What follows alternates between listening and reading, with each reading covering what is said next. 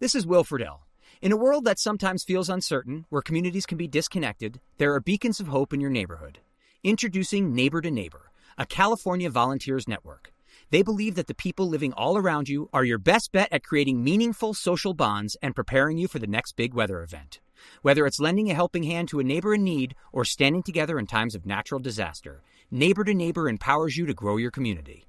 Visit caneighbors.com to learn how you can help build a more connected community. Neighbor to Neighbor, it takes a neighborhood. Siete en punto, panorama informativo 88.9, información que sirve. Yo soy Alejandro Villalbazo en el Twitter, arroba Villalbazo13.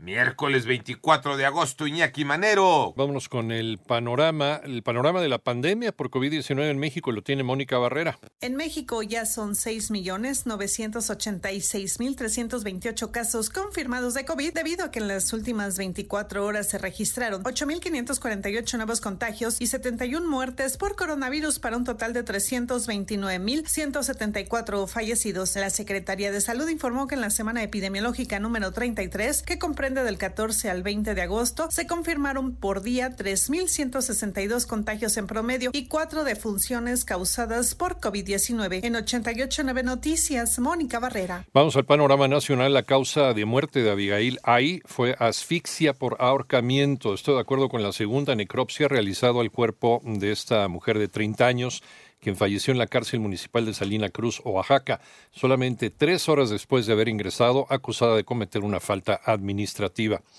Por otro lado, la diputada federal panista Mariana Gómez del Campo presentó una denuncia ante la Fiscalía General de la República por el uso de aeronaves de la Secretaría de Marina para trasladar a Pochi, la mascota del equipo de béisbol de los Olmecas de Tabasco.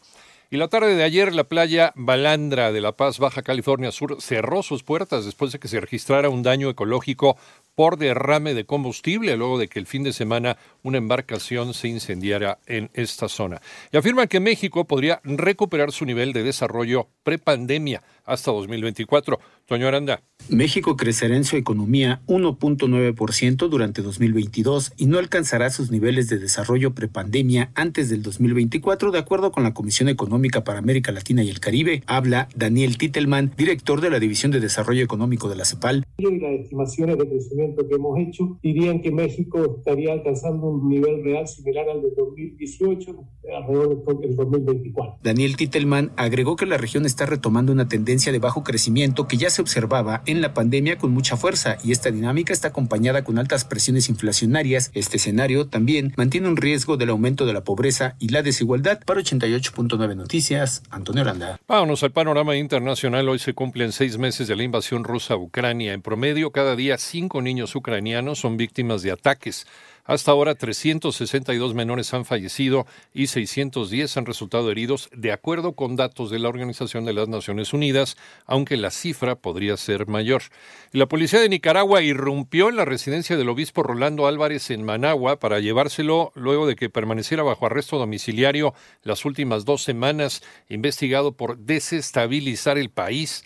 Hasta el momento las autoridades no han dado información sobre su paradero. Y Estados Unidos aseguró que Irán accedió a retirar algunos de sus requerimientos para las inspecciones nucleares de la ONU, en lo que parece ser una última concesión previa a la reactivación del acuerdo nuclear de 2015. La cosecha de otoño en China se encuentra bajo grave amenaza por las altas temperaturas y la sequía, advierten las autoridades llaman a tomar acciones para proteger los cultivos ante la peor ola de calor registrada en ese país.